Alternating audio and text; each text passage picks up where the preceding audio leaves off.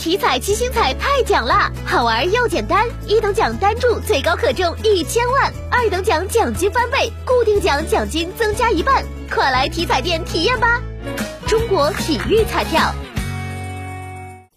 针对当前疫情对于我国经济的影响，国家发改委相关负责人昨天应询表示，疫情对于国内需求的影响是阶段性的。随着疫情得到有效控制，正常经济秩序将快速恢复，经济运行会回归正常轨道。我们看到这个前期受疫情影响比较大的深圳等地，那么目前呢，已陆续恢复了正常的生产生活秩序，消费、投资需求都在逐步的回升。这说明企业适应形势变化的能力很强。我国经济发展的韧性很强，长期向好的基本面没有改变。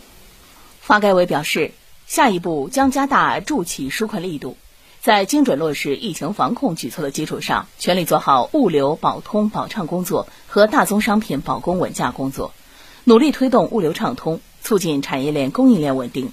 同时，将密切跟踪大宗商品市场和价格走势，持续加强监测分析。切实保障市场供应，加快优质产能释放，强化储备和进出口调节。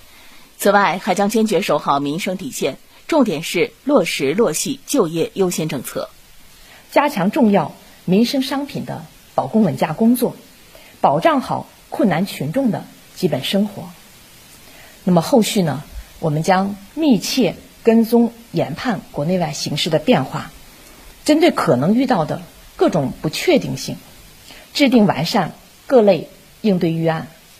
加强政策储备，及时出台有力措施，确保经济运行在合理期间。